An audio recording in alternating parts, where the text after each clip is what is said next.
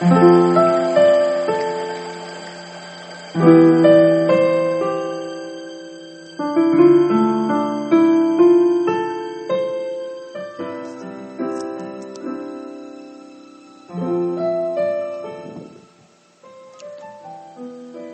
上好，欢迎你收听五月的电台，听五月讲故事。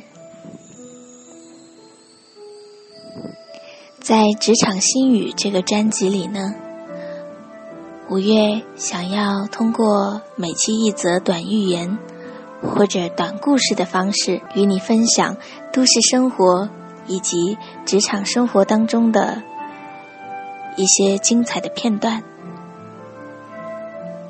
希望你在听故事的同时，也能有所收获。今天要接着上一期高情商小姐的故事。上一期我们讲了高情商小姐，即使在处理离职这样比较棘手的问题上，都能够游刃有余。那么今天五月恰巧。也看到了一篇小文章。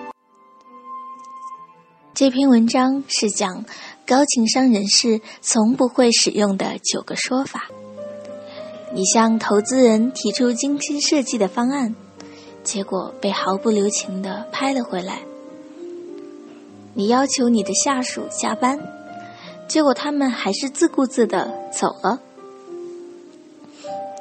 你跟客户谈话，却被圆滑的。推了回来，想找朋友借钱吧，却有些难以开口。而在高情商人士的词典里面，这些都不是事儿。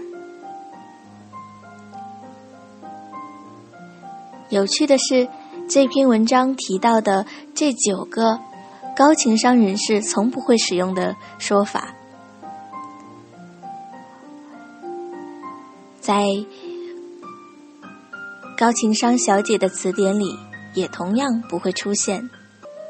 和他在一起，几乎感受到的、接收到的讯号，还有情绪，都是阳光的、正面的、积极的。所以，不管是朋友还是同事，都喜欢围绕在他的身边。而老板。对他也是赞赏有加，高情商其实是可以通过后天来培养起来的。或许你也曾经说过别人的理解与我们的预期截然不同的话，而说错话，往往是因为我们在说话的时候不了解这些语言隐含的微妙意思。很多情况下，我们太专注于自己接下来要说的内容，以及别人说的话对我们产生的影响，而完全忽略了其他人的感受。其实啊，你只要对自己表述的内容进行一些简单的调整，就可以大大改善与其他人的关系。A 君是高情商小姐的。一位年轻的同事步入职场三年多了，但是讲话还是直痛痛的。有的时候你觉得他的坦率挺可爱的，有的时候又觉得大家同样是在夸赞一个人，或者是对某一件事情表达一些积极的看法。高情商小姐说来，就让人感觉非常的舒服。而这位 A 君，每次他发表完评论，总是让人心里边有些膈应。办公室里，另一位同事前一天不知道是遇到了什么烦心事，第二天上班的时候，眼睛肿肿的。一副没睡好的样子，头发和衣服都很凌乱。早上在茶水间遇到了 A 君，就惊呼了一声：“哎呀，你怎么看起来好累、好颓废的样子呢？”这位同事淡淡一笑，说：“还好吧。”同事打完水回到位子上，坐在他隔壁的高情商小姐也看到了他的状态。高情商小姐就问这位同事：“小玉，你还好吗？”这位同事小玉立马就打开了话匣子：“哎，我家小孩昨晚又发烧了，折腾了大半夜。”高情商小姐，赶紧关切的问：“那孩子现在情况好些了吗？”小玉感激的说：“没事儿，谢谢你了。你知道为什么这位同事小玉同样是来自同事的关心，她更愿意对高情商小姐敞开心扉，分享心事吗？”因为，在我们的潜意识里面，大家都会觉得疲惫的人很没有吸引力。当你直通通的问，你看起来很累，对方心里肯定是不太开心的。他不会认为你是出于关心，反而觉得隐隐的有些受了冒犯。而高情商小姐的问话则不同。首先，她开头称呼了这位同事的名字，询问小玉的状态的时候，她问的是：“你还好吗？”问这个问题时，就表明他是愿意提供帮助的。这样一来，这位同事小玉。也就愿意敞开心扉，与他分享心事了，因为他觉得你是出于关心，也很感激。第一句千万不能用的说法就是：“你看起来很累。”第二句话，当你的一位女同事近期瘦身成功时，A 君的说法是。哇哦，你减掉了好多斤呢！然而被夸赞的同事并没有觉得很开心，而高情商小姐的说法则是：“你看起来太美了。”这两个说法有什么不同呢？你可能会觉得你减掉了好多斤，这是一个赞美，但其实。告诉别人他减掉了好多斤，就意味着他过去很胖，或者是过去是根本就没有吸引力的。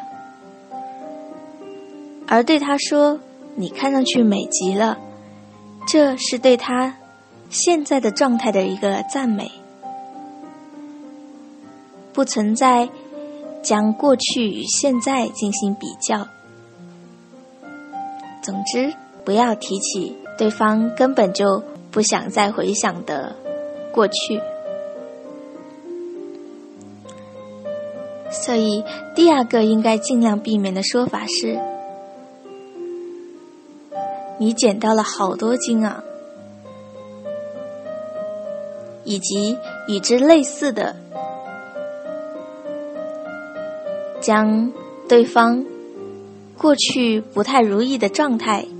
与现在进行对比的这种伪赞美，同事 C 君近期决定和他的女友分手，大家纷纷对他表示安慰。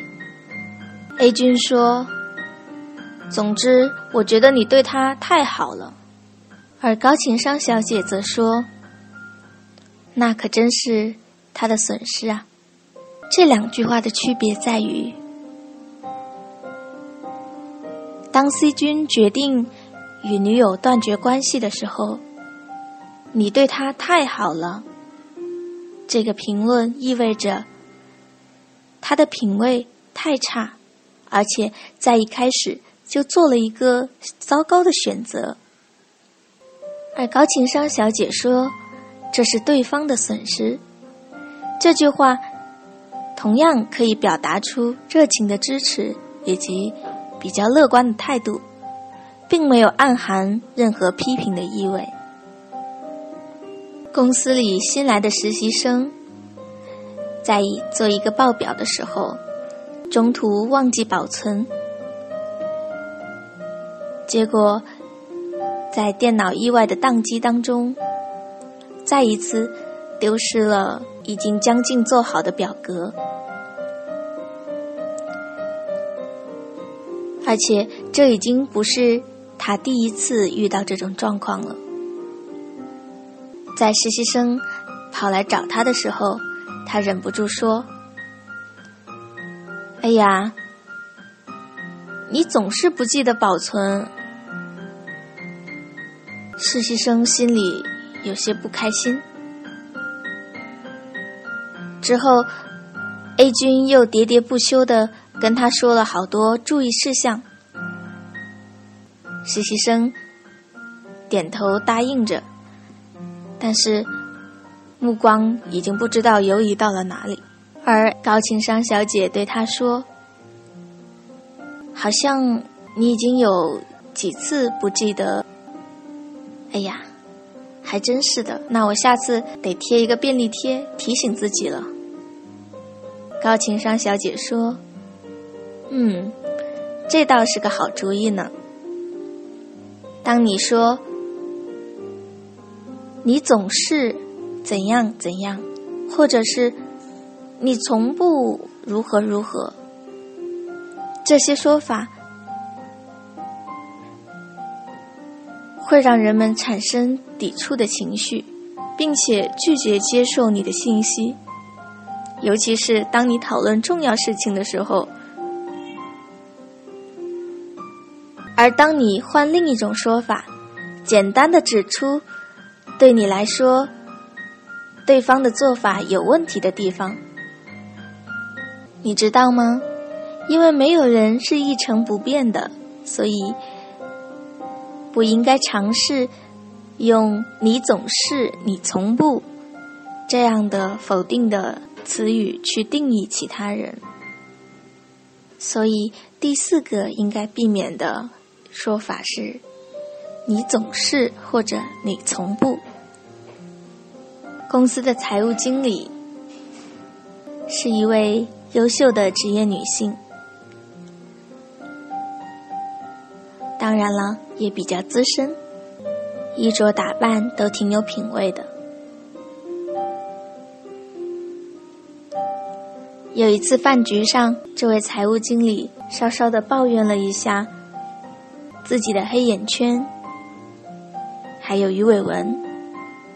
不会啊，看不出来呢。这都是大家通常的一些反应。而 A 君则说：“以你的年纪来看，已经很不错了啦。”大家听了。都觉得有点怪怪的。如果是高情商小姐，她肯定会说：“没有啦，你看上去很棒。”你知道 A 君的说法有什么问题吗？他用了“以你的年纪来说”这样的一个限定词。这会给人留下一种居高临下和出言不逊的印象，也难怪当时在场听到的人会觉得心里有些膈应了。而高情商小姐的说法却是简单却有真诚的赞美，因为真诚的赞美是不需要任何限定词的。你明白了吗？第五个应该尽量避免的说法就是：不要为你的赞美加上一些否定的，或者是让人感觉不愉快的限定词。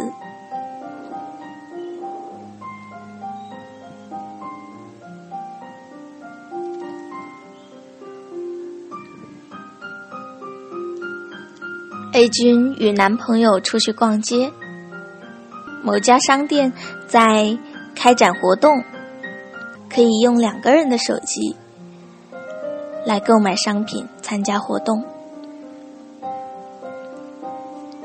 A 君赶紧催促男朋友也拿出手机，和他一起参与这个优惠活动。结果男朋友一掏口袋说：“哎呀，糟了！今天出门忘记带手机了。”A 君老大不高兴。我之前就说过嘛，说过你好几回了，怎么总是忘记带手机呢？出门也不检查一下。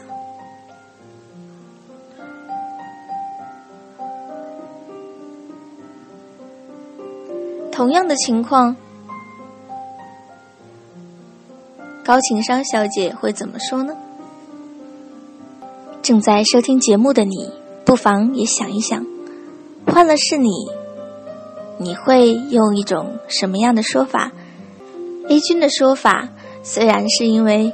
他当时情绪比较激动，有些急了，但是也透露出了他在话术这一方面确实是修炼的不够。我们有时都是会忘记事情的，像 A 君这样，因为重复自己说过的话而感到不愉快。就意味着，要么你说的话不可靠，要么是自己认为比任何人都强，又或者是两者都有。所以他会说：“我早就说过了。”实际上，用这个说法的人自己感觉不到这一点，却会让听到的人感觉有些不舒服。其实，你完全可以对他说：“哎呀，你瞧瞧，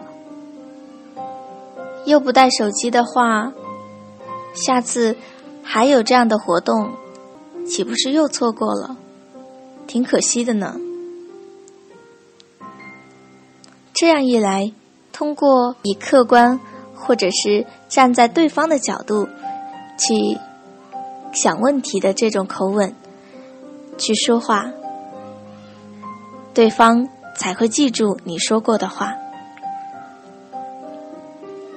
也许他下次就会为了不错过某些有利的活动，而出门之前自己去检查是否带了手机。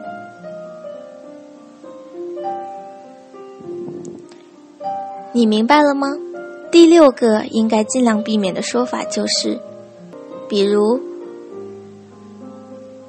我之前都说过了，类似的这种隐含着隐隐觉得自己比其他人强的这样的句式。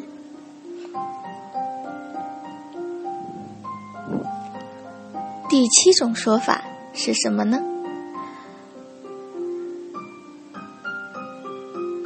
这个你一定有些意外。这个说法是“祝你好运”，其实这个说法很微妙。有的时候，这个说法会意味着他们需要靠好运气才能取得成功，而你完全可以换一种说法。如果是高情商小姐，她会很肯定的说。我知道你能行，或者是你能行的，这就要比祝他好运好得多，因为这就表示你肯定了对方具备成功所需的技能，这会让他信心倍增，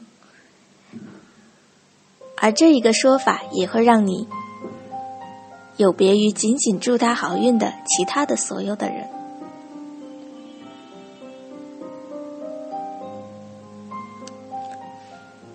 第八种说法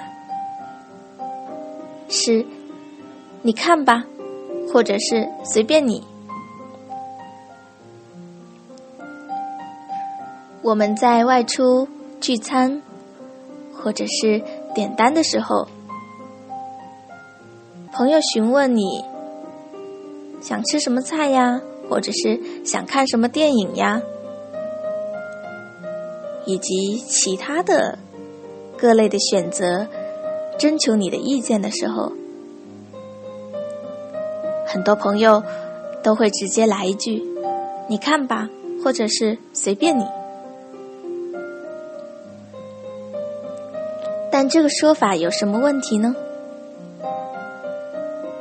其实，你也许不在乎这个问题，因为你可能会觉得吃饭或者是看电影都是小事，又或者你本意其实只是因为尊重对方的意见，觉得要听对方的。但是，你的这样的一个说法，就让看到、让提出这个问题的人觉得自己的问题不受重视。其实，你可以换一种说法，比如说：“其实我没有什么特别的主意，嗯，建议怎样怎样怎样。”又或者说。我也没有什么特别的想法，我更想听听你的看法，让对方知道你关心他的提问，以及你关心他这个人，你尊重对方的看法。最后一个应该尽量避免的说法是：嗯，至少我从不怎样怎样。假如 A 君在指出实习生忘记保存报表，而导致中途宕机、文件丢失，从而引发了需要返工、浪费时间这样的一个问题，他说：“嗯，至少我从来就不会忘记保存文件。”你可以这么说。其实，你怎样做会更好？简单明了的直接进入到讨论更好的解决方案的这样的阶段，能够让你们的讨论更加趋于理性和平静。这样一来，才是能够解决问题的。好了，今天。为你讲了包括高情商小姐在内的高情商的人士，他们的言谈艺术当中有九个不会使用的说法，希望你也能尽量的避免。其实总结来说，也就是。尽量避免用高人一等的、否定的去定义别人的这样的说法，而尽量在表达批评的时候用一些更委婉的说法，在表达关心的时候要体现出自己的同理心。在出现问题的时候，用比较真诚的、有用的建议去替代对对方的抱怨以及指指责，对对方的抱怨与指责，在夸奖别人的时候，不能够是用一些限定词或者是一些伪赞美。肯定对方，尊重对方，而不是表达出一种隐隐的不在乎。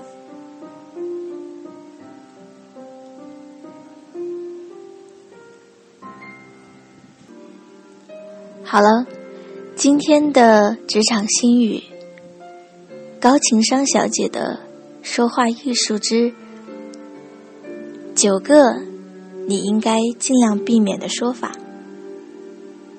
就讲到这儿。希望能够让你有所收获。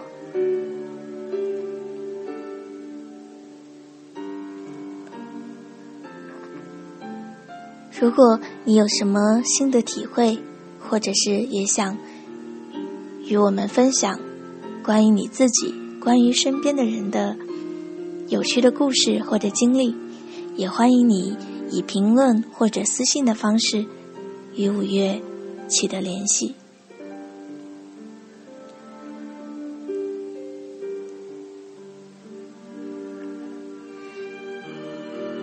下一期。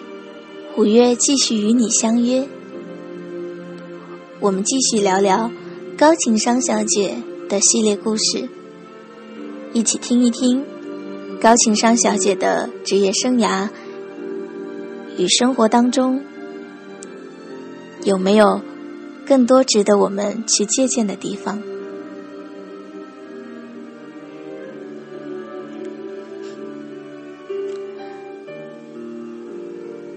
这里是五月的电台，都市留声，